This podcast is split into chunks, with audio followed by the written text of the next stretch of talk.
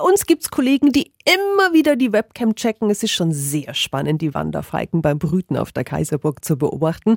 Und die zwei sind aber bei weitem nicht die einzigen Vögel, die den Lebensraum Burg für sich entdeckt haben. Radio F. Jetzt Steffis Tipps. 365 Dinge, die Sie in Franken erlebt oder gemacht haben müssen. Eine Beobachtungstour rund um die Nürnberger Kaiserburg. Im April und Mai gibt es zwei solche Beobachtungsspaziergänge und Mitorganisator ist Moritz Keil. Guten Morgen. Guten Morgen. Welche Vögel sind denn alles heimisch rund um die Burg? Neben den Wanderfalken gibt es natürlich noch so die typischen Stadtvögel, Amsel, Stadttauben, Ringeltauben.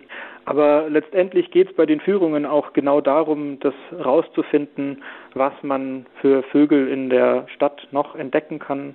Ich kann mir auch vorstellen, dass wir einige Überraschungen vielleicht dabei haben werden. Mhm, jetzt sind wir bei den Führungen ja mitten im Trubel der Großstadt. Wie genau muss ich denn da hinhören? Einerseits gibt es auf der Burg durch die Mauern ja ein bisschen einen Schallschutz.